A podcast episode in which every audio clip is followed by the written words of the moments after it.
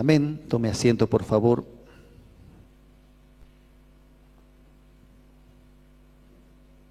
Aleluya.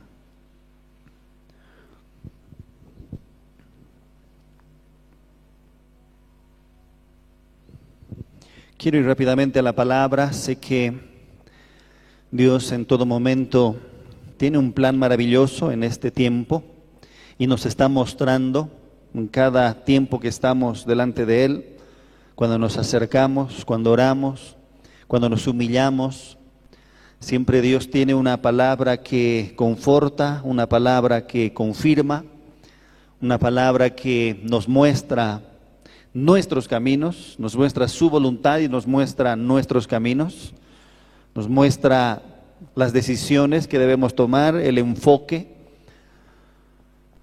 En cada tiempo Dios siempre muestra su voluntad para hacer, no estoy hablando de una voluntad simplemente de hacer la voluntad que está en la palabra o obedecer sus mandamientos, sino una dirección para nosotros como ministerio, como iglesia, para usted como padre, madre, como eh, ministro, como siervo de Dios. Dios está hablando siempre a nuestros corazones y nos muestra qué es lo que debemos hacer, cómo debemos hacerlo, de qué manera nos debemos, em, nos debemos dejar llevar por el Espíritu para que Él mismo haga su obra a través de nosotros. Y cuando Dios habla, Dios confirma. Cuando Dios habla, hay paz. Cuando Dios habla, nos hace entender con claridad su visión, su propósito, su enfoque. Nos hace entender los caminos por los cuales debemos caminar, a dónde hay que ir, en qué áreas debemos fortalecernos, qué tipo de decisiones debemos tomar más allá, queridos hermanos, de obedecer los mandamientos, hemos sido llamados a, obedecer la voz del Espíritu. Amén. Hemos sido llamados a hacer la voluntad del Espíritu.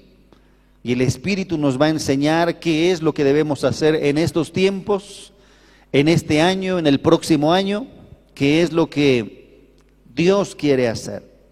Y creo que Dios está hablando mucho en este lugar y Dios está confirmando una vez más su palabra. Quiero que por favor vaya al libro de Juan capítulo 4.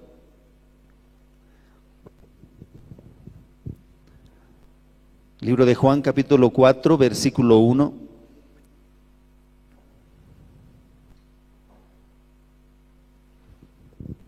Dice la palabra, cuando pues el Señor entendió que los fariseos habían oído decir, Jesús hace y bautiza más discípulos que Juan, aunque Jesús no bautizaba sino sus discípulos, salió de Judea y se fue otra vez a Galilea. Y le era necesario pasar por Samaria. Salió de Judea, versículo 3 una vez más, salió de Judea y se fue otra vez a Galilea y le era necesario pasar por Samaria. Esta palabra, este versículo le era necesario, me llamó mucho la atención. ¿Qué es lo que a Jesús le movió pasar por Samaria? De hecho, Samaria estaba en medio de Judea y de Galilea, pero muchos preferían ir por el Jordán, muchos preferían ir por el bordeando Samaria. Pero ¿qué es lo que le llamaba la atención? Eh, eh, Jesús no se movía simplemente por lo fácil, eh, qué es lo mejor, qué es lo más cómodo. Tengo que ir a Galilea y cuál es el camino más corto o el camino más fácil. Jesús se movía de acuerdo al Espíritu. Jesús hacía la voluntad del Padre, dice la palabra. Jesús tenía un propósito. Jesús tenía un plan. Dios dice la palabra, ¿no? De que Jesús no hacía nada sin ver hacer al Padre. Entonces, no tomó una decisión simplemente de pasar por Samaria, de eh, ir por un camino quizás el más fácil, el más plano. menos eh, pedregoso, menos montes, sino que él tuvo que pasar por Samaria y era necesario ir. Algo le urgía, algo estaba en su corazón, el Espíritu le estaba empujando, era tiempo, era necesario pasar, por Samaria, significa era tiempo, era el momento, según los tiempos de Dios, ya era hora, según el designio de Dios según los planes de Dios que había planificado para su Hijo Jesús, era tiempo de ir por Samaria, era el momento justo para pasar, además que era una necesidad. En primer lugar, usted debe entender que Samaria, como alguna vez lo hemos hablado, Samaria era muy especial. De hecho, eh, los judíos no tenían buenas relaciones con los samaritanos. ¿Por qué? Porque la Biblia dice de que era un pueblo que empezó a mezclarse. Solamente para introducir Segunda Reyes capítulo 17, verso 1, usted debe entender un poquito, debemos entender el, lo que representaba Samaria. ¿Qué era Samaria? ¿Por qué había tanta diferencia entre judíos y samaritanos? ¿Por qué los judíos aborrecían a los samaritanos? ¿Qué es lo que había pasado con Samaria? Este acontecimiento, este acontecimiento de hecho fue eh, ya para introducir a los samaritanos al Nuevo Testamento. En otras palabras, cuando Jesús vino y halló a Samaria, Samaria ya estaba eh, empezando, ya estaba de camino hacia una vida que era totalmente mezclada. Mire lo que dice Segunda Reyes 17.1, rápidamente dice, en el año duodécimo de Acaz, rey de Judá, comenzó a reinar Oseas, hijo de Ela, en Samaria sobre Israel y reinó nueve años. E hizo lo malo, e hizo lo malo ante los ojos de Jehová, aunque no como los reyes de Israel que habían sido antes de él. Contra este subió Salmanasar, rey de los asirios, y Oseas fue hecho su siervo y le pagaba tributo. Versículo 6. En el año 9 de Oseas, el rey de Asiria tomó Samaria. Repita conmigo, tomó Samaria. Y llevó a Israel cautivo a Asiria y los puso en Jalá, en Abor junto al río Gozán y en las ciudades de los Medos. Versículo 7. Porque los hijos de Israel pecaron contra Jehová su Dios, que los sacó de tierra de Egipto, debajo de debajo la mano de Faraón, rey de Egipto, y temieron a dioses ajenos. Y anduvieron en, los estatutos de las naciones que Jehová había lanzado de delante de los hijos de Israel y en los estatutos que hicieron los reyes de Israel. Amén. Dice, anduvieron en los estatutos de las naciones que Jehová había lanzado de delante de los hijos de Israel y en los estatutos que hicieron los reyes de Israel. En otras palabras, obedecían estatutos, se regían bajo las leyes no solamente de Israel, sino de otros reinos también. Dice, estos pecaron contra Jehová su Dios, que los sacó de tierra de Egipto. Es un pueblo que experimentó la liberación de Dios. Amén. El pueblo experimentó la liberación de Dios, la libertad en Dios. Dice la palabra de que Él los sacó con mano firme y con mano fuerte de la mano de Faraón, rey de Egipto. Todos conocemos esa historia. Cómo Dios los sacó, cómo Dios intervino. Estaban esclavos en Egipto estaban eh, eh, eh, con, con grillos, con cadenas, servían al Dios de Egipto, pero Dios con mano poderosa a estos de Israel, incluidos los de Samaria, a estos Dios los liberó, los sacó para que les sirvan a Dios. ¿Cuántos dicen amén? Esa es la historia. Amén. Usted debe entender de dónde salió. Salieron de Egipto también. Dios los salvó de Egipto. Dios hizo liberación a ellos también de Egipto. Pero ¿qué dice la palabra? Pecaron contra Jehová su Dios. Amén. Pecaron, pecaron. Los hijos de Israel pecaron contra Jehová su Dios que los sacó de la tierra de Egipto y anduvieron en los estatutos de las naciones que Jehová había lanzado de delante de los hijos eh, de Israel y en los estatutos que hicieron los reyes de Israel. Y los hijos de Israel hicieron secretamente, yo quiero que preste atención mucho, hay algunas palabras que son eh, muy significativas, porque de hecho Dios, Jesús, estaba yendo al pueblo de Samaria. Dice estos, los hijos de Israel, hicieron secretamente cosas no rectas contra Jehová su Dios. Amén. Este pueblo andaba en cosas secretas que a Dios no le agradaba edificándose lugares altos en todas sus ciudades, desde las torres de las atalayas hasta las ciudades fortificadas, y levantaron estatuas e imagen de acera en todo collado alto y debajo de todo árbol frondoso. En otras palabras, era un pueblo que ha aprendido a hacer lo malo delante de Dios a la luz del día y en secreto. Amén. Sacrificaban a sus dioses, honraban a sus dioses a la vista de todos y debajo de los árboles frondosos. En otras palabras, no tenían problema de hacerlo delante de los hombres o en secreto. Amén.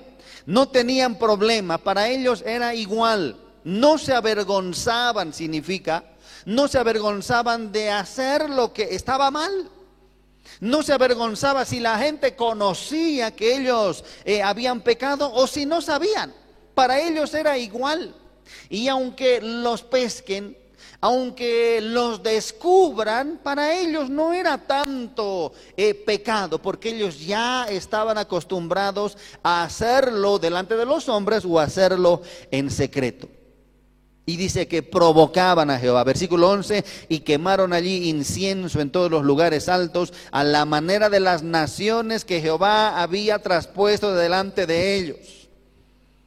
Aprendieron a honrar a otros dioses, aprendieron a sacrificar a otros dioses como las otras naciones. Amén. Por eso Dios se disgustó. Por eso Dios se enojó con ellos. ¿Por qué? Porque les fue atractivo lo que las otras naciones practicaban. Los dioses de las otras naciones, los altares de las otras naciones, el comportamiento de las otras naciones. Les fue atractivo también para ellos cómo, eh, qué, qué pensaban las otras naciones, a qué se dedicaban las otras naciones. Eso siempre fue un problema para Dios. Dios por eso decía y siempre mandó y dijo, no se metan con mujeres extranjeras, no den sus hijas a, sus hijos extranjeros, no den sus hijos a las hijas extranjeras. ¿Por qué? Porque los van a traer, porque los van a contagiar, porque van a terminar haciendo lo que ellos practican. Dios nunca estuvo de acuerdo en que su pueblo aprenda eh, las costumbres de las demás naciones. ¿Cuántos dicen amén? Nunca estuvo de acuerdo. Amén. Dios nunca dijo, vean pues cómo hacen las otras naciones y ustedes aprendan. No, todo lo contrario, no aprendan, no hagan como ellos, no se fijen en lo que ellos se fijan, no amen lo que ellos aman, no, no sigan el sistema de ellos. Ustedes tienen un propio sistema, ustedes tienen una sola visión, un solo enfoque. Dios quería, Dios quería que su pueblo sea solamente para Él pero empezaron a gustar los atractivos de, las otras naciones. Empezaron a anhelar, a, a, desear lo que las otras naciones deseaban. Y dice la palabra, e hicieron cosas muy malas para provocar a ira a Jehová. Versículo 12, y servían a los ídolos, de los cuales Jehová les había dicho, vosotros no habéis de hacer esto. Versículo 13, Jehová amonestó entonces a Israel y a Judá por medio de todos los profetas y de todos los videntes, diciendo, volveos de vuestros malos caminos y guardad mis mandamientos y mis ordenanzas conforme a todas las leyes que yo prescribí a vuestros padres y que os he enviado por medio de mis siervos los profetas. Mas ellos no obedecieron, antes endurecieron su cerviz como la cerviz de sus padres, los cuales no creyeron en Jehová, su Dios. ¿Qué más? Versículo 15. Y desecharon sus estatutos y el pacto que él había hecho con sus padres y los testimonios que él había prescrito a ellos y siguieron la vanidad y se hicieron vanos y fueron en pos de las naciones que estaban alrededor de ellos, de las cuales Jehová les había mandado que no hiciesen a la manera de ellas dejaron todos los mandamientos de Jehová su Dios y se hicieron imágenes fundidas de dos becerros y también imágenes de acera y adoraron a todo el ejército de los cielos y sirvieron a Baal. E hicieron pasar a sus hijos y a sus hijas por fuego, y se dieron a adivinaciones y a agüeros o a hechicerías, y se entregaron a hacer lo malo ante los ojos de Jehová, provocándole a ira. Jehová, por tanto, se airó en gran manera contra Israel y los quitó de delante de su rostro y no quedó sino solo la tribu de Judá. Amén. ¿Cuántos están conmigo? El trato de Dios con su pueblo. No hagan, no, no, no se acostumbren a hacer lo que otros hacen. No miren a las otras naciones, no amen lo, que las otras naciones aman, no deseen lo que las naciones desean. Constantemente Dios estaba hablando a su pueblo, no practiquen lo malo, no hagan lo malo, no sacrifiquen a dioses paganos, no se, no se inclinen ante ídolos, ante otros dioses a la luz del día o debajo de todo o cualquier árbol frondoso. No lo hagan. Y el pueblo dice que se obstinó e hizo lo malo y no quisieron obedecer sus mandamientos y entregaron a sus hijos al fuego, no obedecieron, endurecieron su cerviz. Por eso es que Dios se disgustó y los echó de su presencia. Amén los echó de su presencia. ¿Qué, ¿Qué, significa eso? Vino un cautiverio. Vino, vino un tiempo de cautividad. Vino el rey de Asiria y se los llevó a todos, como hemos leído. Dice, versículo 22, y los hijos de Israel anduvieron en todos los pecados de Jeroboam que él hizo, sin apartarse de ellos hasta que Jehová quitó a Israel de delante de su rostro, como él lo había dicho por medio de todos los profetas sus siervos. E Israel fue llevado cautivo de su tierra a Asiria hasta hoy.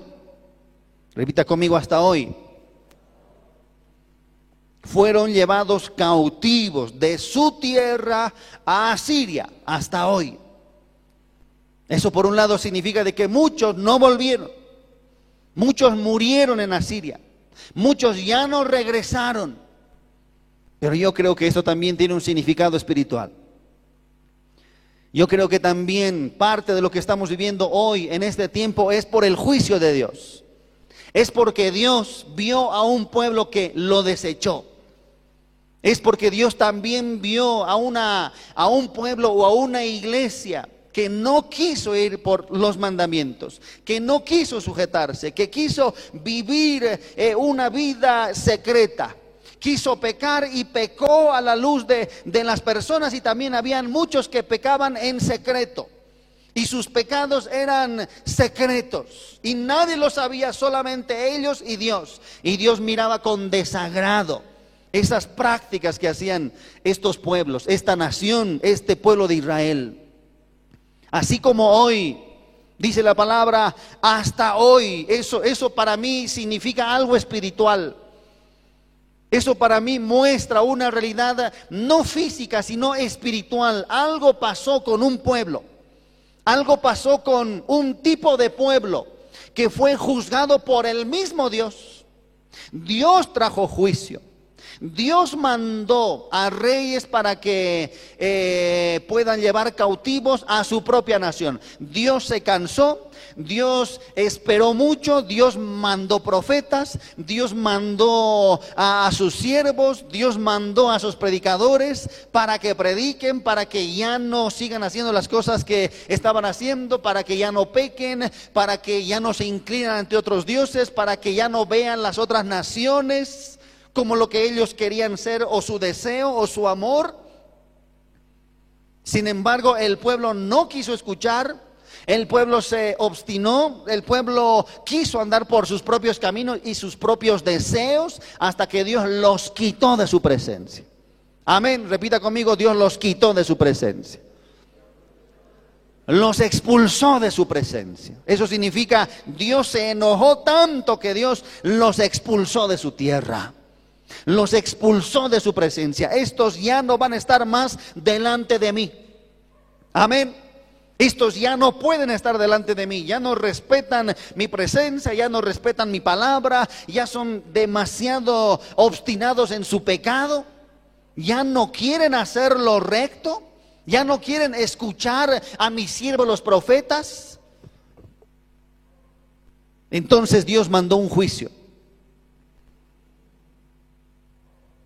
Miren lo que dice el versículo 24. Y trajo el rey de Asiria gente de Babilonia, de Cuta, de Abba, de Amat y de Sefarbaim, y los puso en las ciudades de Samaria. Repita conmigo, Samaria. ¿Qué pasó con Samaria? Esto pasó unos buenos años antes de que Jesús venga. Ya cuando Jesús vino, ya estaba establecido Samaria. Dice que el rey de Asiria trajo gente de Babilonia, de Cuta, de Abba, de Amat y de Sefarbaín, muchas ciudades también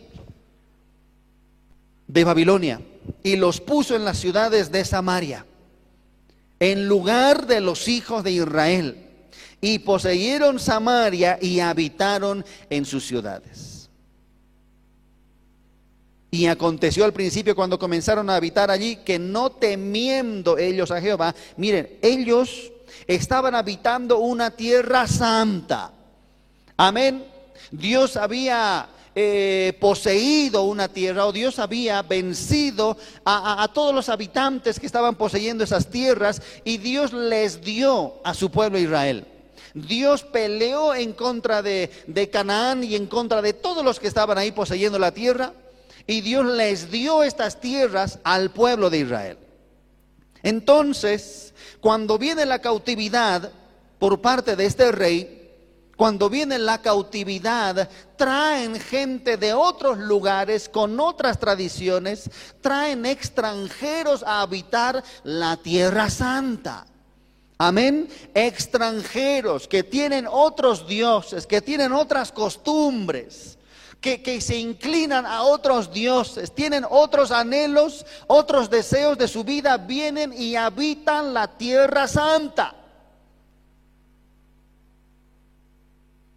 Extranjeros en la tierra santa. Gente que de verdad no creía en Dios estaba en el pueblo, entre el pueblo de Israel y habitaron sus ciudades. Y aconteció al principio cuando comenzaron a habitar allí que no temiendo ellos a Jehová, envió Jehová sobre, contra ellos leones que los mataban. Eso significa de que estos, estos habitantes que el rey de Asiria trajo de Babilonia, de Cuta, de Abad, de Amat, de Sefarbaim, no temían a Dios.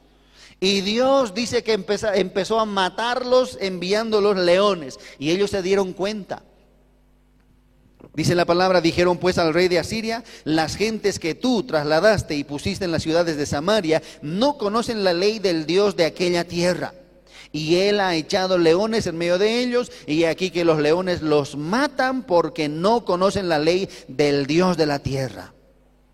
En otras palabras, empezaron a perecer porque estaban violando la ley de Dios. Amén. Estaban muriendo. ¿Por qué? Porque no conocían la ley de Dios, no conocían la palabra de Dios. Morían porque ignoraban la palabra de Dios.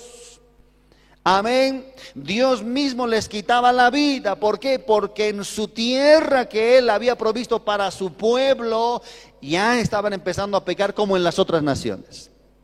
Entonces el rey de Asiria mandó diciendo, llevad allí a alguno de los sacerdotes que trajiste de allá, y vaya y habite allí y les enseñe la ley del Dios del país. Les enseñe, vaya y les enseñe la ley del Dios del país. Y vino, y vino uno de los sacerdotes que habían llevado cautivo de Samaria y habitó en Betel y les enseñó cómo habían de temer a Jehová. Repita conmigo, les enseñó cómo habían de temer a Jehová. En otras palabras, les enseñó a temer a Jehová. Amén les dijo, ¿saben, ¿saben lo que tienen que hacer? Tienen que comportarse así, tienen que vestirse así, tienen que orar así, tienen que ofrecer sacrificios así, porque así, así son las leyes en esta tierra. Les enseñó, les enseñó, y esto es algo que nos deben hacer entender muy bien en Samaria, porque, porque aquí nació Samaria aprendieron, eran extranjeros que aprendieron la ley de Jehová. Eran extranjeros que aprendieron. Obviamente se, se, empezaron a mezclar con los judíos de ese lugar, pero empezaron a temer a Dios aprendiendo. Amén. Aprendieron, aprendieron eh, un poco de la palabra, aprendieron la ley que, que se practicaba en ese lugar, aprendieron los mandamientos, aprendieron las leyes civiles, las leyes sacrificiales, las leyes morales que estaban en la palabra. Empezaron a aprender. No, e, e, esto no era algo producto del corazón, sino un aprendizaje externo les enseñó cómo habían de temer a Jehová. Pero cada nación se hizo sus dioses. Repita conmigo, pero.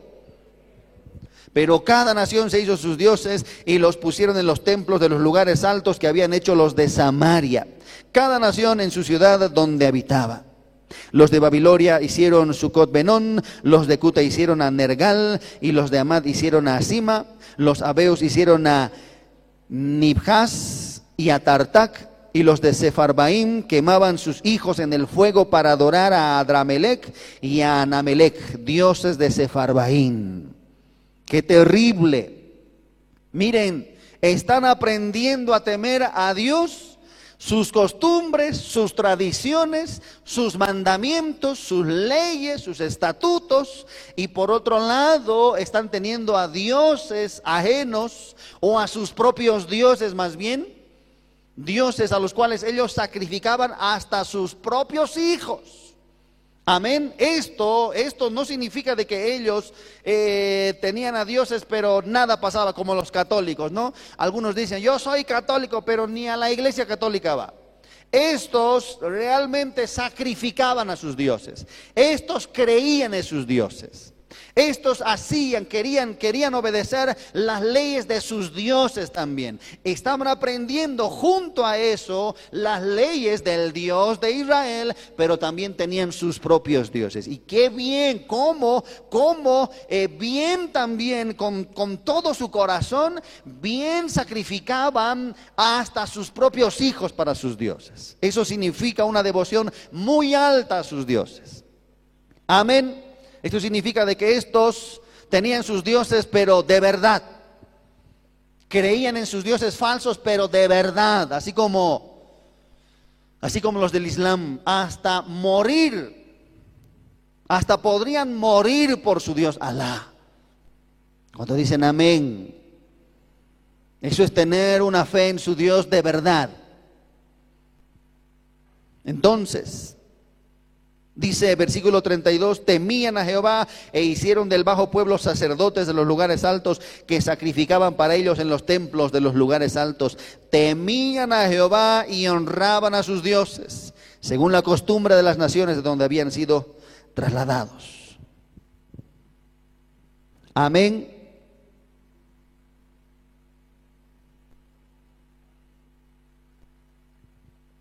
Temían a Jehová. Este es el pueblo de Samaria. Así nació una Samaria mezclada. Dios juzgó al pueblo y a través de ese juicio que llevó a una cautividad terrible a Asiria, vino, eh, vinieron habitantes de otras naciones y llenaron Samaria y esta Samaria se mezclaron con los judíos y no solamente se mezclaron como teniendo hijos, no, la mezcla fue de costumbres, la mezcla fue de tradiciones, eh, de religión, tenían, compartieron sus dioses. Nosotros estamos viniendo de allá y tenemos nuestros propios dioses. Nosotros sabemos que ustedes tienen también su propio Dios, pero ni ustedes ni nosotros vamos a abandonar a nuestros dioses, más bien nos vamos a juntar. Más bien vamos a habitar en esta tierra que, eh, en la cual estamos adorando a nuestros dioses y también a sus dioses. Así era Samaria. Y, y, en este punto empezó a crecer. Estos se juntaron con los judíos, tuvieron hijos y tuvieron hijos. Y esos hijos ya generaciones después son eh, eh, la, Samaria, la cual Jesús llegó a, a visitar. Amén.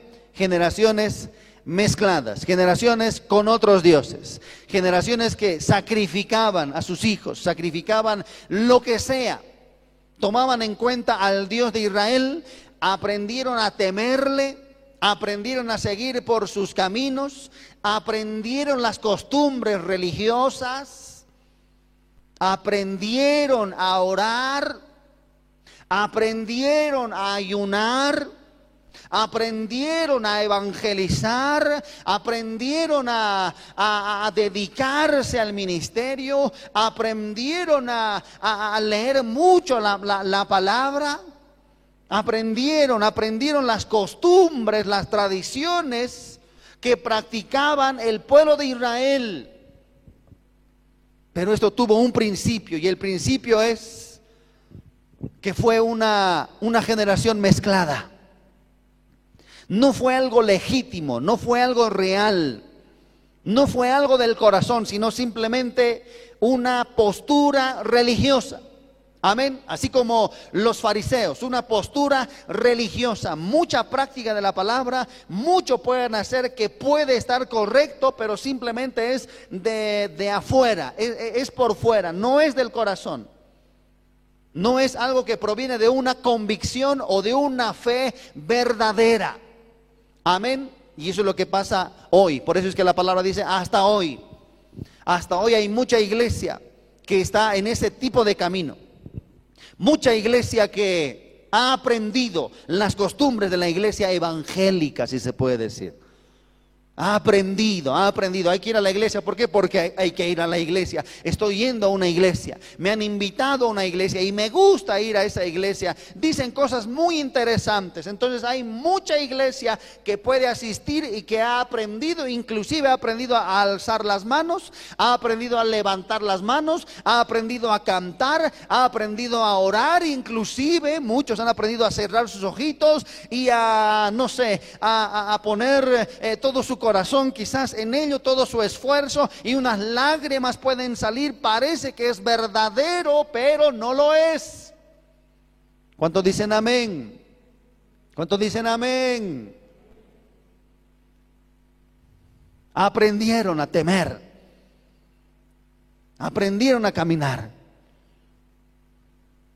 Aprendieron a alabar. ¿Cuánto, ¿Cuánto de eso no se ve hoy en día?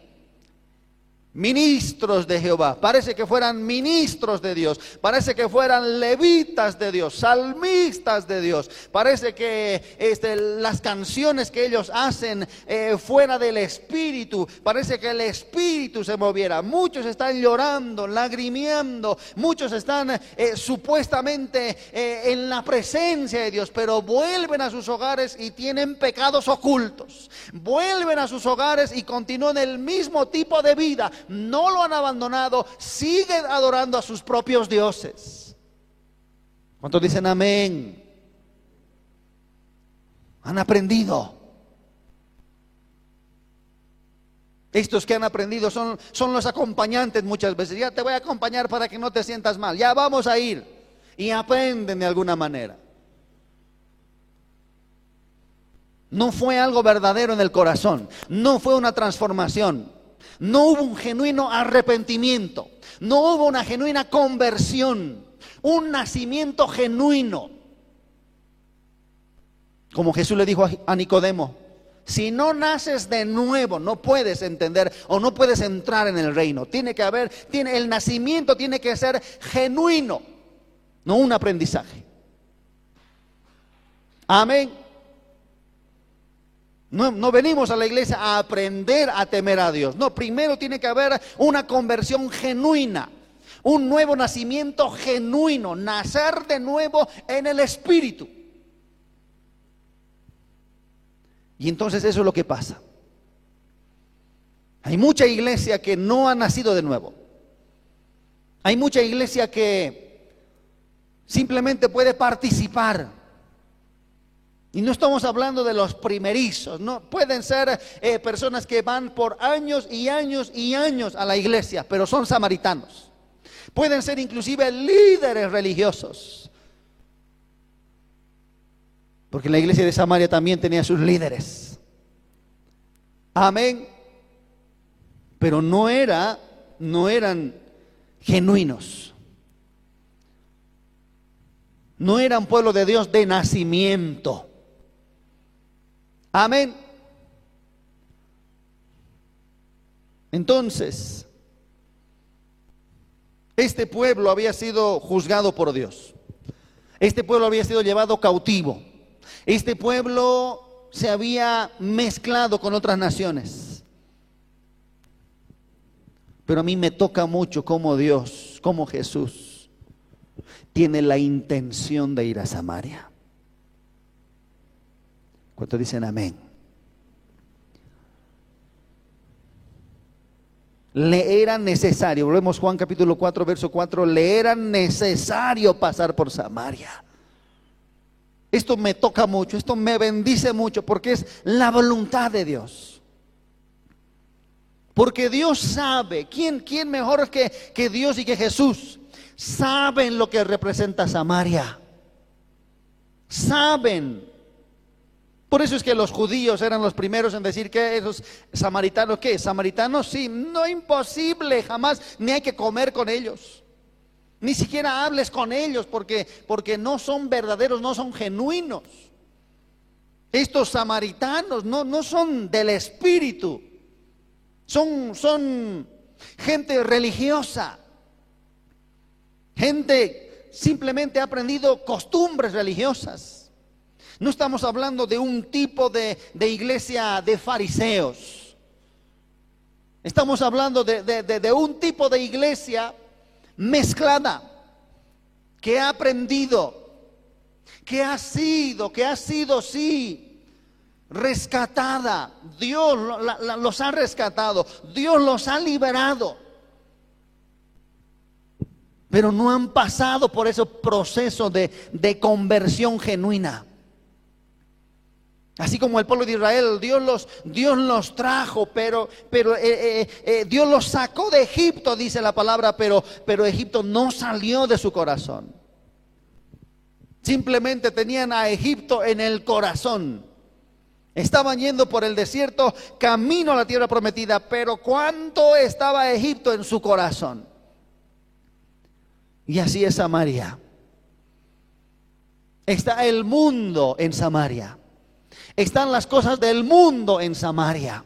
Las prácticas del mundo en Samaria. Aman lo que el mundo ama. Desean lo que el mundo desea y son cristianos.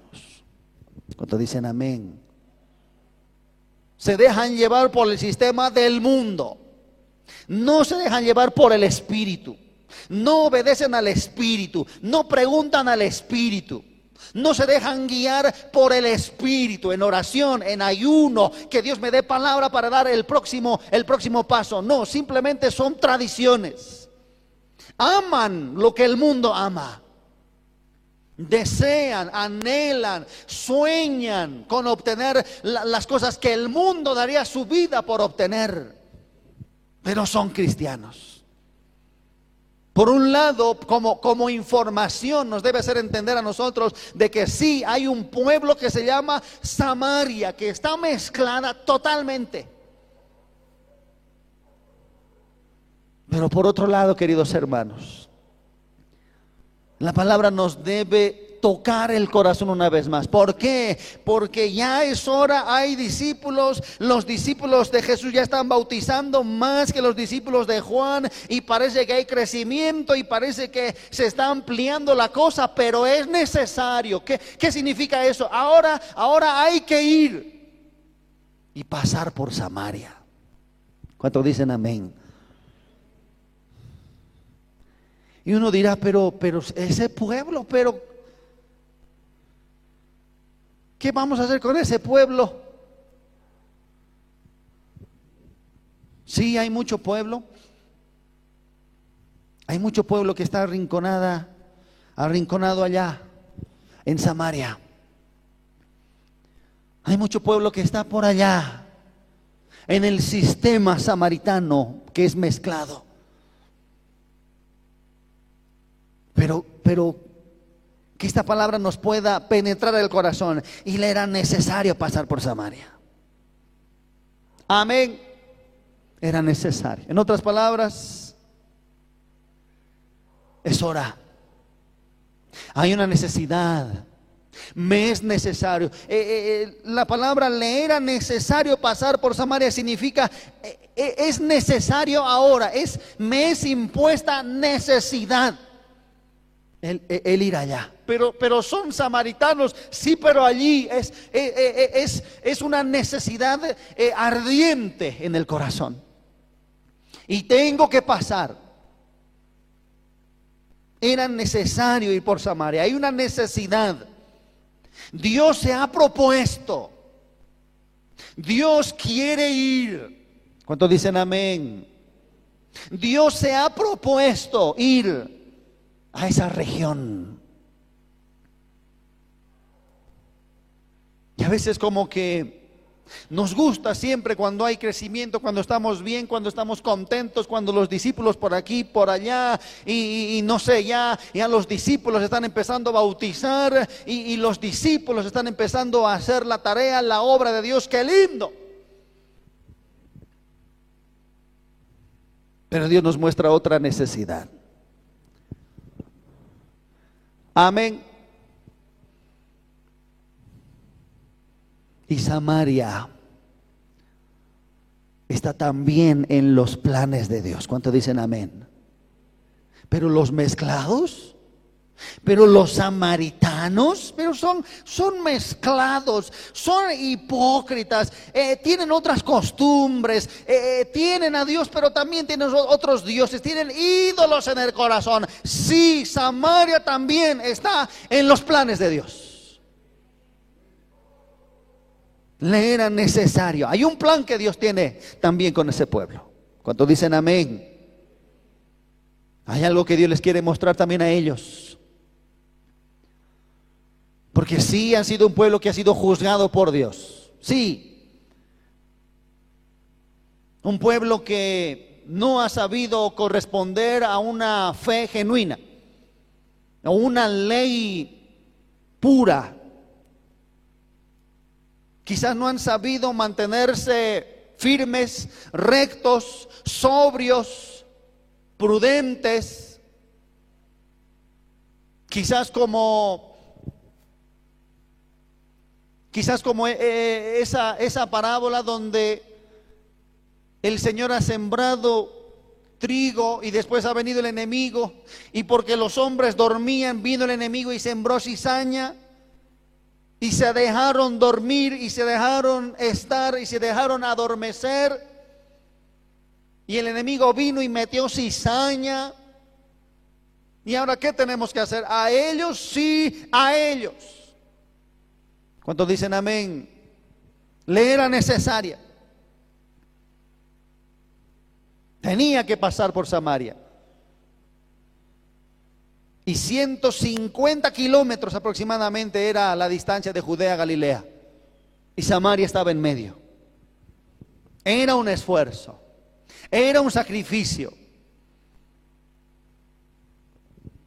Pero ¿sabe qué? Es necesario. ¿Cuánto dicen amén? Es necesario. Vino pues, dice versículo 5, vino pues a una ciudad llamada a una ciudad de, Samaria llamada Sicar, junto a la heredad de, que Jacob dio a su hijo José. Sicar significa ebrio, significa borracho, significa falsedad.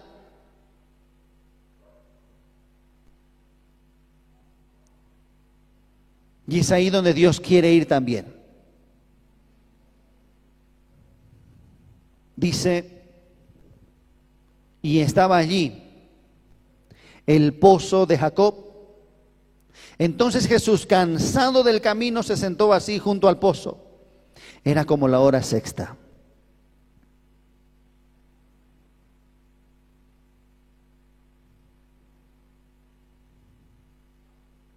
Vino una mujer de Samaria a sacar agua y Jesús le dijo, dame de beber. Usted conoce la historia.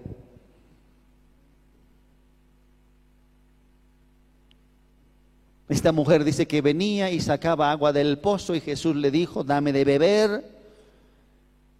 Jesús le ofreció una fuente, una agua espiritual, ella no entendió, pero yo quiero que veamos algunos aspectos. El pozo de Jacob. Este pozo venían a sacar agua que satisfacía quizás en ese momento una necesidad para ellos. Y esto era algo que ellos respetaban mucho, el pozo de Jacob. Por eso es que Jesús le dijo, eh, ¿acaso tú eres mayor que nuestro padre Jacob? ¿Acaso tú eres mayor que, que lo que ha hecho él? Religiosidad, sí, pueden entender, pueden conocer, pero es religiosidad. De hecho, este pozo eh, representa de alguna manera el que la mujer vaya todo el tiempo y, saque agua todo el tiempo para, para, satisfacer su necesidad y la de los suyos y, y venían y sacaban agua y sacaban agua, simplemente significa que ellos dependían de algo religioso. Es el pozo de Jacob. Pero para nosotros es el pozo de la religiosidad. Porque sí, e, era algo que eh, pertenecía a los, a, los eh, antiguos, era algo que habían dejado los antiguos, pero que simplemente era un pozo, que simplemente eran aguas que quizás en ese momento les podían calmar la sed. Este, este pozo significaba un pozo de religión, un pozo de costumbres, un pozo de maneras, un pozo donde aprendieron eh, a, practicar las cosas de Dios. Ah, sí, hay que ir al pozo, hay que ir a la iglesia. No es algo genuino, pero sí, quizás en ese momento este, en la iglesia. A mí, a mí me encanta ir a la iglesia porque allí eh, siento algo, algo eh, diferente. Pero cuando volvemos a casa no sentimos nada. Religión. Amén. Han aprendido ciertas costumbres religiosas han aprendido a ir a ese pozo de, la oración, pero que no es genuino. Han aprendido como ese, como ese fariseo, eh, oro, oro siempre, ayuno dos veces a la semana, pero no hay nada en el corazón que es verdadero, que es genuino. Pero sí es un pozo, donde ellos simplemente van y, reciben lo que desean y, están eh, buscando lo que, lo que para ellos significa saciar el alma por un momento. Ese pozo representa tradiciones. Ese pozo representa una vida inerte, una vida vacía, una vida sedienta, una vida que sí busca a Dios. ¿Cuánto dicen amén? Amén, amén. ¿Cuántos estamos aquí? Preste atención. Esa mujer estaba yendo constantemente a ese pozo. ¿Por qué? Porque quería saciar a, algún deseo en su vida, en su corazón. Pero hay religiosidad. No nos olvidemos, Samaria representa a un pueblo, a, una, generación que vive en tierra santa. Generaciones han venido ya después de esta mezcla, generaciones han venido pero han adoptado las costumbres de, los primeros, de los mezclados. No, no es el mundo, es una iglesia religiosa. No es los que no conocen nada, no, es, es una iglesia que de alguna manera tiene hambre, tiene sed tiene algo que, que desea en su alma, en su vida, en su propio cuerpo. Dice, y estaba allí el pozo de Jacob. Entonces Jesús, cansado del camino, se sentó así junto al pozo. Era como la hora sexta. Vino una mujer de Samaria a sacar agua y Jesús le dijo, dame de beber. Dame de beber pues sus discípulos habían ido a la ciudad a comprar de comer. La mujer samaritana le dijo, ¿cómo tú siendo judío me pides a mí de beber que soy mujer samaritana? Porque judíos y samaritanos no se tratan entre sí. Esta iglesia de Samaria representa un gran porcentaje de la iglesia. Amén. Es de la iglesia es del pueblo de Dios. Y de alguna manera, estos no se pueden llevar entre sí. Entre estos se van a pelear. Entre estos no se entienden, no se llevan, se aborrecen, se condenan, no se hablan. Porque por un lado unos pueden ser espirituales, Pero Jesús siempre nos va a mostrar la manera correcta de hacer, de ir, de hablar, de ver. Amén. De ver al pueblo de Dios. Cuando necesitamos cambiar nuestra mirada, queridos hermanos. Hay tanta iglesia hay tanto pueblo y tantos líderes que simplemente están tratando de llevar esa religión o ese ministerio con, con su propio esfuerzo, con sus rutinas, con sus horarios, con sus maneras. ¿Es un pueblo que ora? Sí, es un pueblo que ora. ¿Es un pueblo que ayuna? Sí, yo creo que sí. Hay mucho pueblo que también ayuna.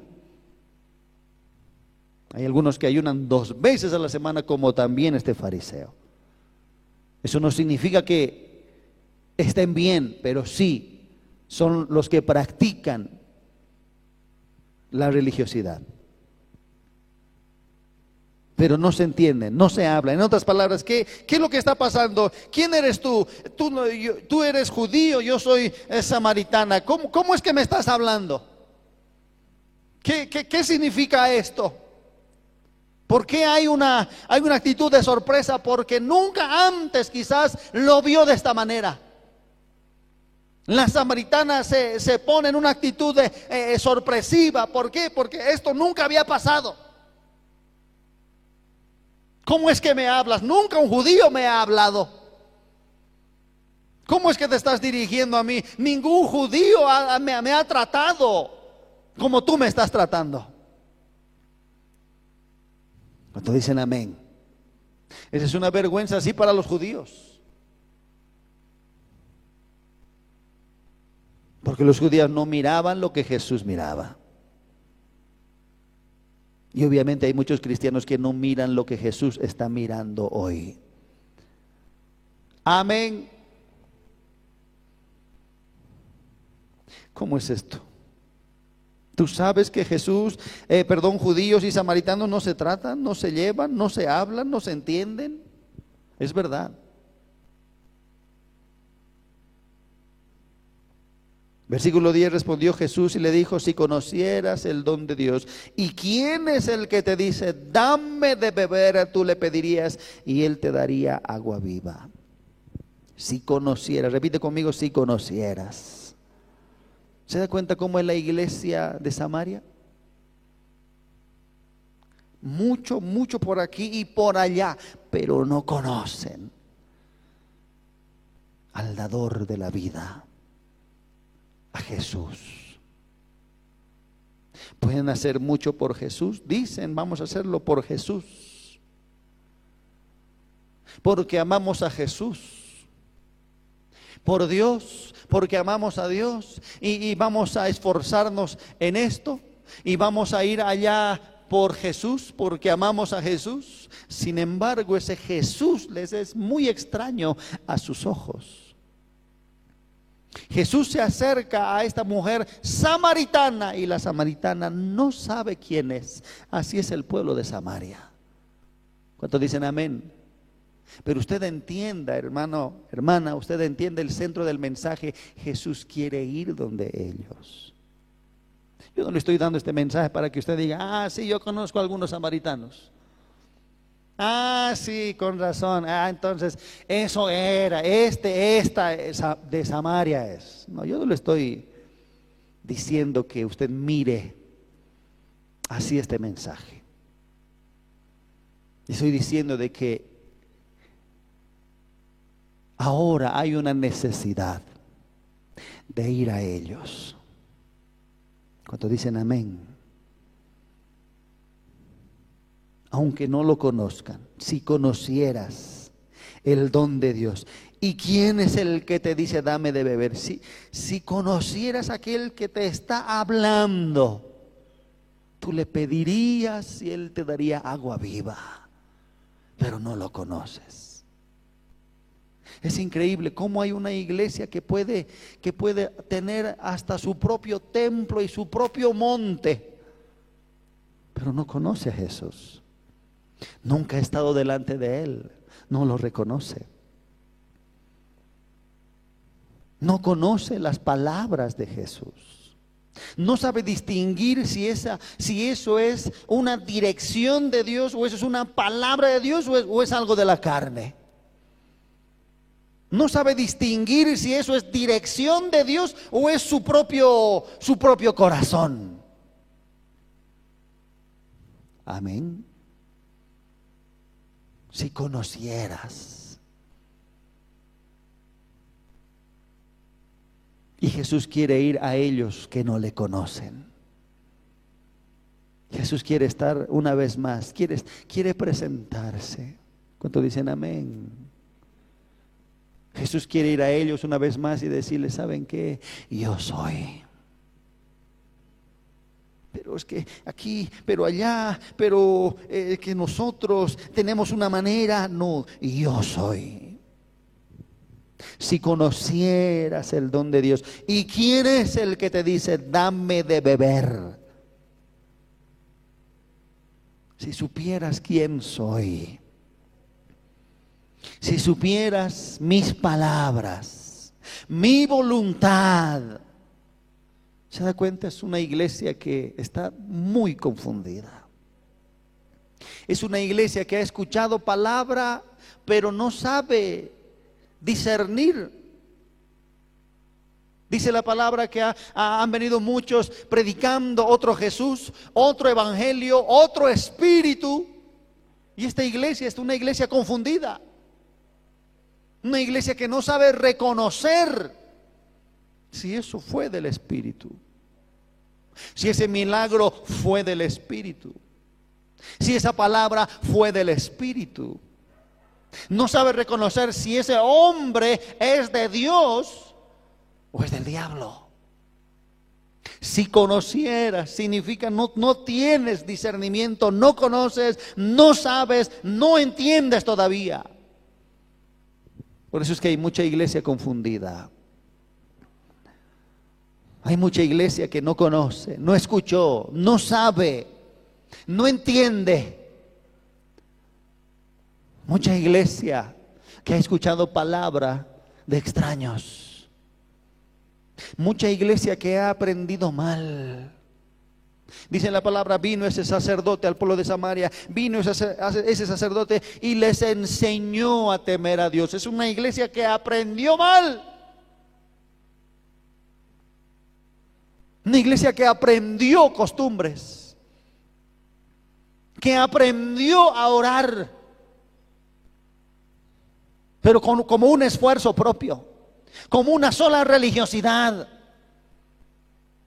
Una iglesia que aprendió ciertas costumbres o cosas religiosas que practican los cristianos o la iglesia sin tener el espíritu adentro, sin ser llenos del espíritu sin beber del Espíritu. Y así hay mucha iglesia, querido hermano. Mucha iglesia que hasta el día de hoy no ha podido buscar a Dios con todo su corazón. Mucha iglesia que se ha quedado simplemente en, en la experiencia de otros en la experiencia, en la llenura, eh, eh, en, la unción de otros y no ha buscado su propia unción, no ha buscado su propia llenura. Queridos hermanos, esto es experimental, no se puede enseñar. Amén. Si usted no tiene su propia experiencia, debe buscarla, porque esto no se puede enseñar. Yo no le puedo decir así se siente, ah, así es, así es la voz, eh, así, se, camina y usted simplemente lo repite. No, usted debe entender eh, su propia experiencia. Debe tener su propio encuentro. ¿Cuántos dicen amén? De nada sirve aprender y aprender y aprender si eso no me lleva a mí a tener mi propia experiencia. ¿De qué sirve entonces? ¿Para qué? ¿Para qué venimos a la iglesia? Para aprender y escuchar y saber cómo se hace y nunca hacerlo. ¿Cuánto dicen amén?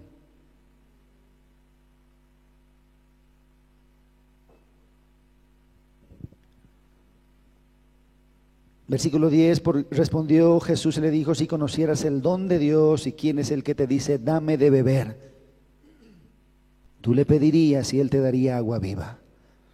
La mujer le dijo, Señor, no tienes con qué sacarla y el pozo es hondo. ¿De dónde pues tienes el agua viva? ¿Acaso eres tú mayor que nuestro padre Jacob, que nos dio este pozo, del cual bebieron él, sus hijos y sus ganados? La mujer no puede entender lo espiritual, solamente entiende lo material. Le preocupa la satisfacción terrenal. Este tipo de iglesia tiene una mente terrenal. Cree que eh, está en la iglesia para que Dios satisfaga sus eh, necesidades terrenales. Amén. No puede entender, no puede comprender. ¿Por qué? Porque su mente es completamente terrenal. Está sumergida en un, en un sistema terrenal. Por eso es que es chocante. Pero, pero ¿y qué vamos a hacer? Eh, dejemos que el Espíritu haga. ¿Pero cómo? Que el Espíritu guíe, pero, pero, pero, pero, ¿qué vamos a hacer?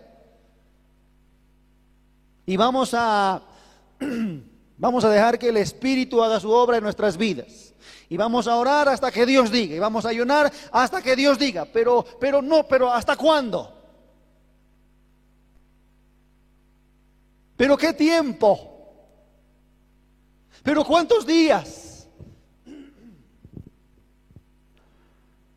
Es una iglesia que no capta. Lo espiritual es locura. Es inentendible no se puede comprender ¿Cómo, cómo, cómo me estás diciendo? Eh, eh, ¿Lo tuyo es más importante que lo que nosotros sabemos? Parece, parece algo chocante. Vas a, vas a orar y vas a hacer lo que el Espíritu te diga. Pero ¿cómo es eso? ¿Cómo puedo interpretar la voz del Espíritu? Tienes que orar hasta que el Espíritu te diga. Pero ¿cómo, cómo es cuando el Espíritu te dice o te habla? Es algo que va, a chocar nuestros sentidos. Es algo que no pertenece a un sistema espiritual. Amén. ¿Acaso eres tú mayor que nuestro padre Jacob? ¿Qué es esto del Espíritu? ¿Qué es esto del agua del Espíritu? ¿Qué es esto de la guía del Espíritu? ¿Acaso es mayor que nuestros ancianos, nuestras tradiciones, que nuestra iglesia, nuestra denominación? Lo que hemos venido haciendo en tanto tiempo, en tantos años, ¿acaso es mayor? ¿Acaso es más importante? Miren cómo han habido personas en la escuela que han tenido que inclusive abandonar lo que ellos estaban haciendo en el ministerio para ser guiados por el Espíritu. ¿Cuánto dicen amén?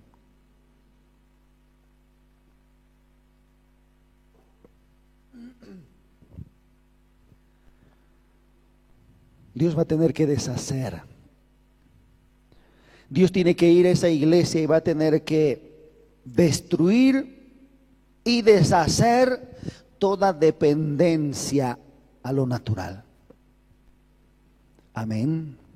La iglesia de Samaria es muy dependiente de lo natural, de las cosas. Hay que sacar eh, de, este pozo. Jesús dice, no, si, si quieres yo te puedo dar agua de vida, agua que, que va a saltar para vida eterna.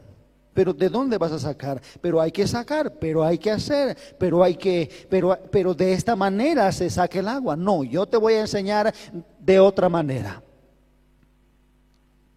Y eso es lo que Jesús quiere hacer. ¿Cuántos dicen amén?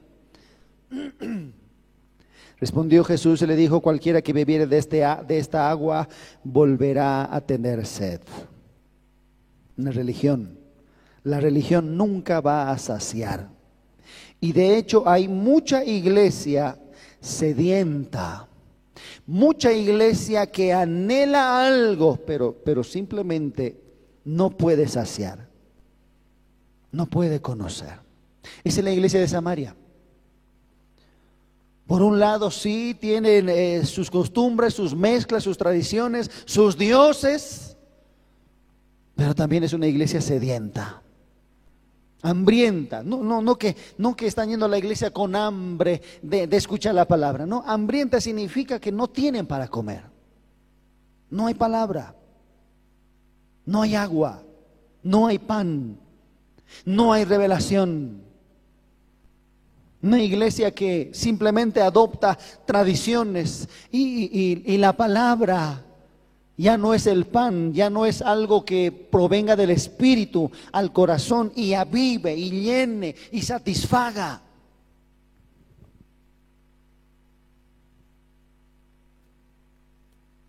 Mas el que bebiere del agua que yo le daré no tendrá sed jamás, sino que el agua que yo le daré será en él una fuente de agua que salte para vida eterna. ¿Cuánto dicen amén?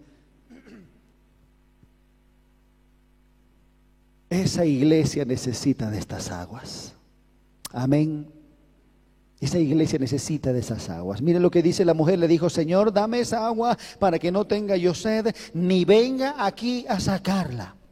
Todavía, y de hecho siempre va a entender como que el Evangelio va a satisfacer sus deseos o necesidades naturales o terrenales.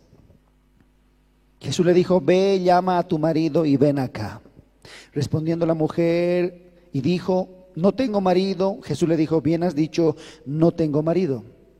Porque cinco maridos has tenido y el que ahora tienes no es tu marido. Esto has dicho con verdad. Eso es algo que, que también me, me tocó mucho, queridos hermanos. Además de todo lo que hemos hablado en la iglesia de Samaria, es una iglesia que ha traicionado mucho a Dios. Una iglesia representa una iglesia con muchas caídas, muchos desvíos, muchas cadenas, muchas inclinaciones, muchas debilidades. Una iglesia que quizás ha, pactado con Dios y ha tratado y se ha comprometido pero después ha vuelto a caer y ha vuelto y otra vez ha dicho, bueno, esta vez me voy a levantar y otra vez me voy a esforzar, pero otra vez ha vuelto a caer y, su corazón ha sido destrozado y otra vez ha dicho, Señor, ahora sí, ya en la segunda vez no puedo caer una tercera vez y ahora en tu palabra, Señor, voy a ir a la iglesia de verdad, voy a ayunar de verdad, pero otra vez y otra vez y otra vez. Esta iglesia falla a Dios. Es un tipo de iglesia que no, no, tiene fuerzas. Un tipo de iglesia que tiene una, una vida que quizás muchos no conocen, pero que Jesús sí conoce. Una iglesia a la cual Dios ha mirado en este tiempo. Es una generación de aquellos que no han podido vencer. Una generación de aquellos que han dejado que sus debilidades les lleven al pecado, muy desviados, muchas caídas, y siguen pecando y pueden defender su religiosidad y su monte pueden defender su denominación, pero siguen en esa religiosidad y siguen cayendo. Es una generación que ha traicionado tanto a Dios. Traicionaron su fe, traicionaron a Dios, traicionaron la sangre, traicionaron la palabra de Dios, traicionaron al Espíritu por tantas veces. Y no saben quién les puede sanar el alma, no saben quién les puede enseñar a caminar. Yo sé que en esa iglesia, queridos hermanos, a la cual el Señor nos está llevando, en esa iglesia hay muchos que pueden, pueden ser los más pequeños o los más grandes, pero hay muchos que no han podido hasta el día de hoy, no han podido vencer se comprometen y vuelven a caer. Se comprometen y quieren y, oran y le dicen a Dios, esta vez más, la última vez, ahora me voy a levantar. Pero tan rápido pasa el tiempo y vuelven al mismo lugar. Yo creo que esta mujer estuvo casada y se divorció y dijo, Señor, he pecado contra ti tu palabra dice que nunca más me debería volver a casar. De hecho, eh, eh, eh, me he divorciado y no debería divorciarme. Señor, perdóname. Y después se volvió a casar y quizás dijo, ahora sí me voy a comprometer con el amor. Ahora me voy a comprometer con el marido. Yo sé de que Dios quiere que yo sea fiel, pero otra vez volvió a caer, se volvió a separar, se volvió a divorciar. Es una iglesia una iglesia que está acostumbrada a la derrota. Una iglesia que no entiende lo que es la gracia de Dios, la fuerza en Dios. Está alejada del Espíritu. Quizás en un esfuerzo propio está frustrada. Amén. ¿Cuántos dicen amén? Es una iglesia frustrada. Y yo creo, sinceramente, queridos hermanos, yo creo de que Dios está viendo a esa, iglesia.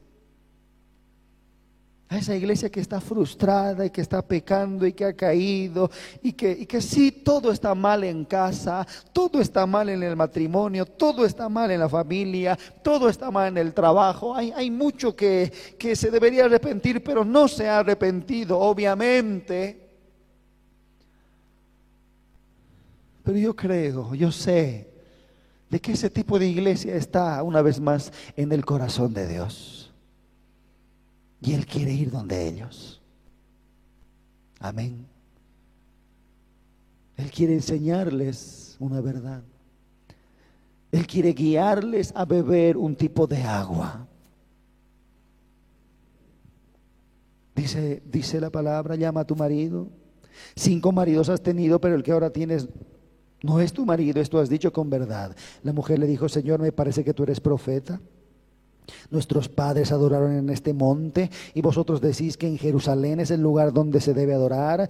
Jesús le dijo, mujer, créeme que la hora viene cuando ni en este monte ni en Jerusalén adoraréis al Padre. Vosotros adoráis lo que no sabéis. En otras palabras, tu adoración es incorrecta. No entiendes lo que significa una adoración. Nosotros adoramos lo que sabemos porque la salvación viene de los judíos. Mas la hora viene y ahora es cuando los verdaderos adoradores adorarán al Padre en espíritu y en verdad. ¿Sabe qué significa eso? Que ya es hora. Cuando dicen amén, ya es hora. En otras palabras, llegó la hora Dios se ha fijado en ese tipo de iglesia. Dios se ha fijado y se ha propuesto ir a aquellos que no han podido, aquellos que hasta el día de hoy no han podido vencer, no han podido tener victorias. Hasta el día de hoy no saben, no, no han aprendido a caminar. Son, pueden ser religiosos, pueden tener costumbres. En las mismas iglesias, hay tantas iglesias que pueden tener horarios, un sistema religioso, martes de intercesión, eh, jueves evangelismo, etcétera, etcétera, pero hay muerte. No hay vida, no hay agua viva. Son aguas estancadas. Es un pozo de Jacob, literalmente en cada iglesia donde van los samaritanos donde van y dicen, aquí hay un poco de agua, parece que, que me va a saciar, pero no sacia, pero no es de vida. Y Dios se ha propuesto ir a ellos. ¿Cuántos dicen amén? Dios se ha propuesto ir a ellos. La hora viene y ahora es. Repita conmigo, ahora es. Ahora es. Ahora es. Es tiempo. Llegó la hora. Quizás hace mucho tiempo atrás nosotros, los, nosotros no nos llevábamos y decíamos, bueno, estos que saben, estos no están en el espíritu, son religiosos, no tienen el espíritu, no, no disciernen, no conocen, no son verdaderos, los vemos en donde el mundo está. Pero yo creo que la hora ha llegado. Y yo creo que hay mucha iglesia de Samaria en muchos otros lugares, en muchas otras naciones. Hay una iglesia de Samaria en Colombia. ¿Cuántos dicen amén? Hay una iglesia de Samaria allá en Colombia.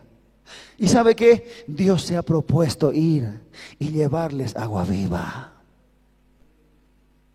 Dios se ha propuesto llevarles ahora y enseñarles la vida del Espíritu.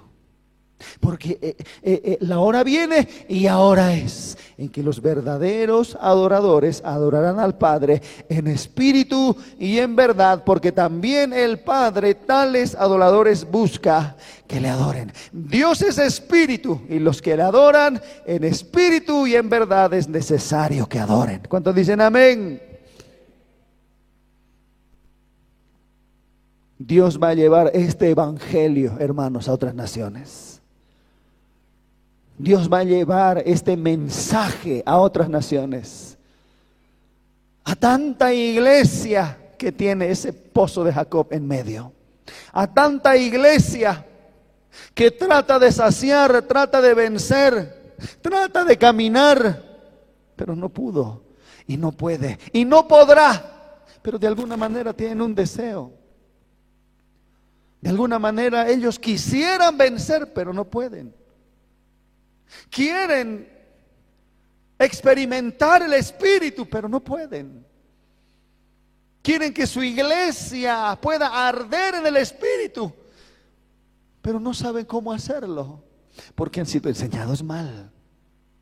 Pero ¿cuántos saben que la escuela una vez más va a poner el fundamento?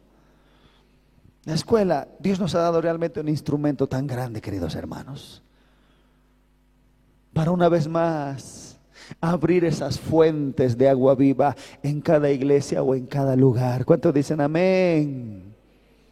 Dios se ha propuesto levantar esas fuentes de aguas de vida.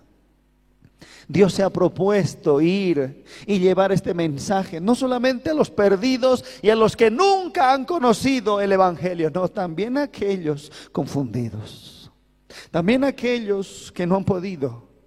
También aquellos que han traicionado una y otra y otra y otra vez. No es un, no es un pecadito, no, son, son traiciones verdaderas, son traiciones graves, pecados grandes.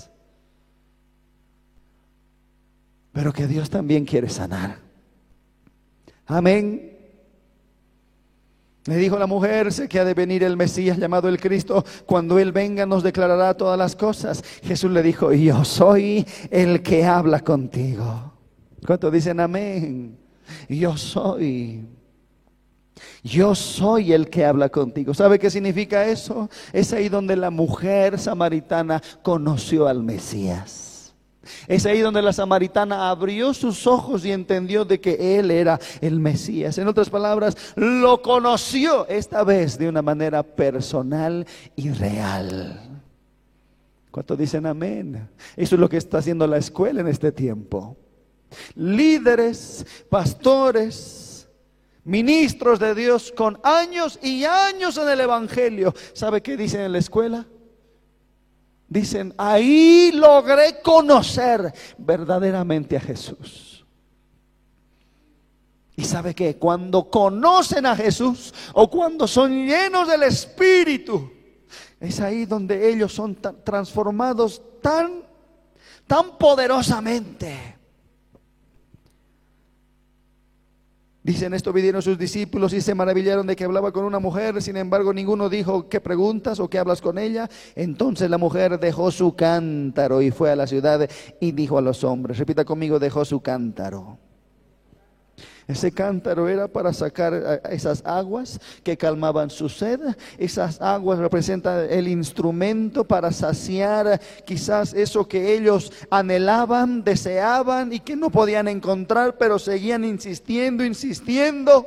Pero sabe que cuando conocen verdaderamente a Jesús, cuando conocen verdaderamente al Espíritu Santo, dejan su cántaro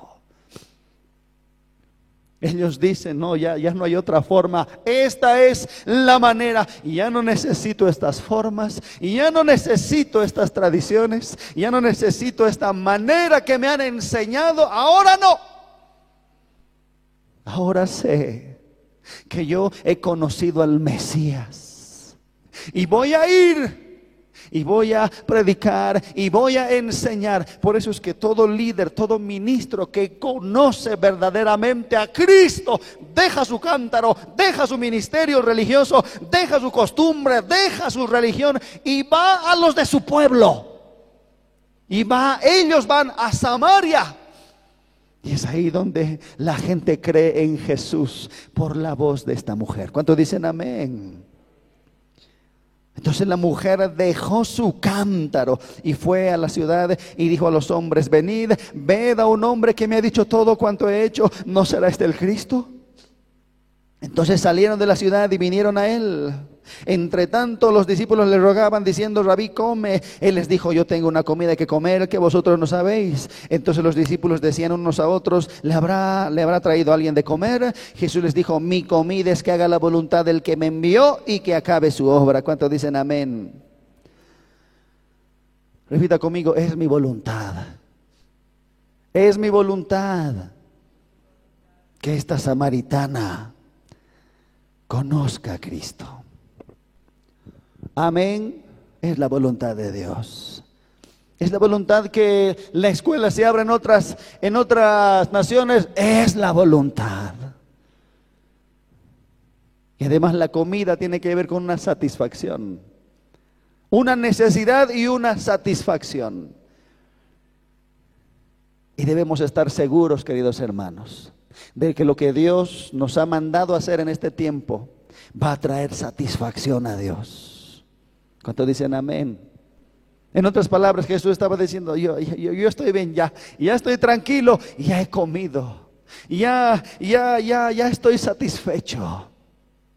Pero Señor, ¿qué te han traído de comer? ¿Alguien te ha traído algo para comer? No, simplemente le he compartido el Evangelio a esta samaritana y ¿sabe qué? Esta samaritana abrió los ojos. Solamente le faltaba abrir los ojos. Solamente le faltaba conocerme. Y yo sé, queridos hermanos, de que hay muchos pastores que quizás en este momento pueden estar un poco ciegos, no comprenden, no saben, están frustrados, no saben qué es lo que pasa con el ministerio, con la iglesia, no saben qué pasa, si van a dejar, van a abandonar, van a continuar, ya no, ya no saben a qué se van a dedicar. Pero cuando Jesús esté frente a ellos, ellos van a abrir los ojos y van a dejar todo lo que ellos pensaban hacer y van a volver una vez más ellos a Samaria. ¿Cuántos dicen amén? Aleluya. El, el, Señor va a hacer su obra en este tiempo. El Señor va a hacer su obra, queridos hermanos. Dios va a llevar este evangelio. Dios se ha propuesto salvar a su iglesia con la poderosa palabra del Señor. ¿Cuántos dicen amén?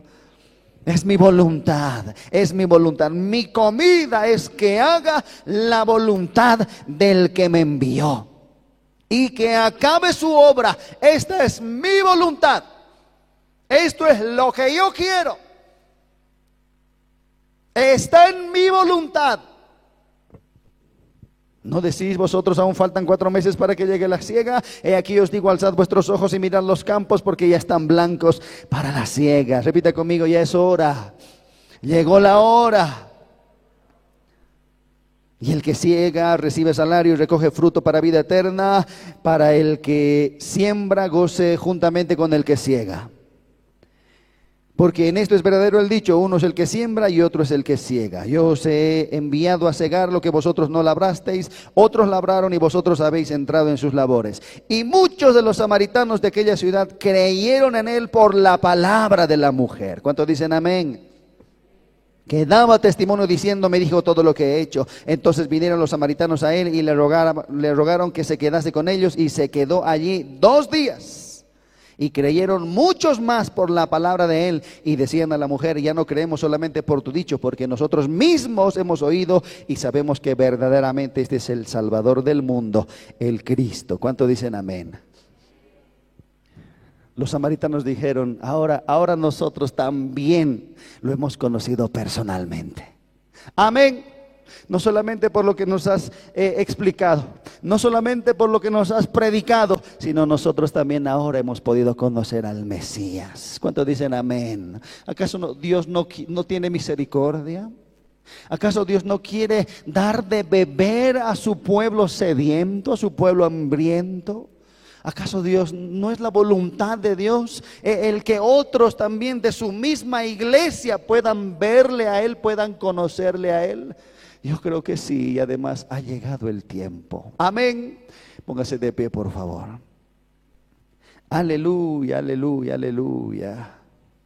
Hay mucha iglesia sedienta, hay mucha iglesia frustrada, hay mucha iglesia que ha traicionado a Dios, no una, ni dos, ni tres, muchas veces.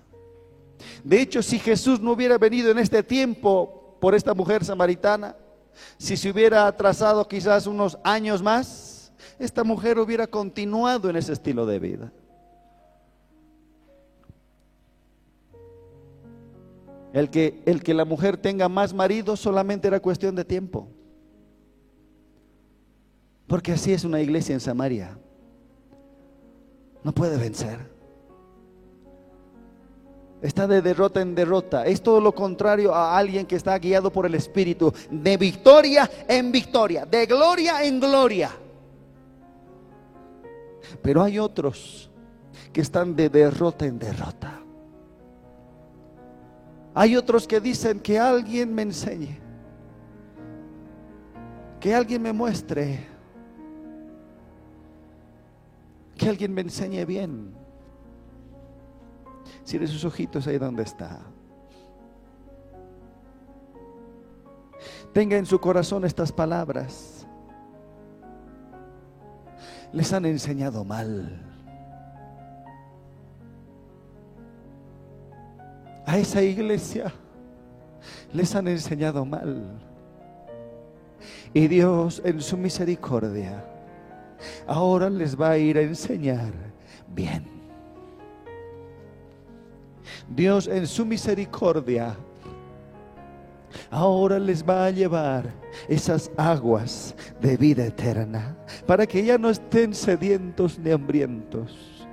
Ahora el Señor les va a llevar ese pan de vida para que ya no estén hambreando, para que ya no estén desnutridos, débiles.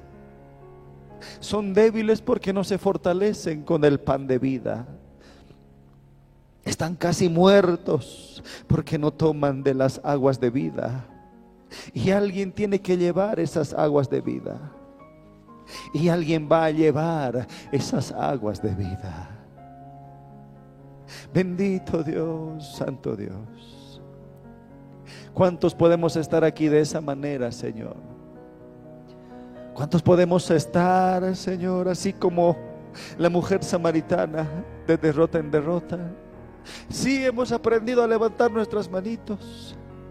Hemos aprendido a decir gloria a Dios, a decir amén.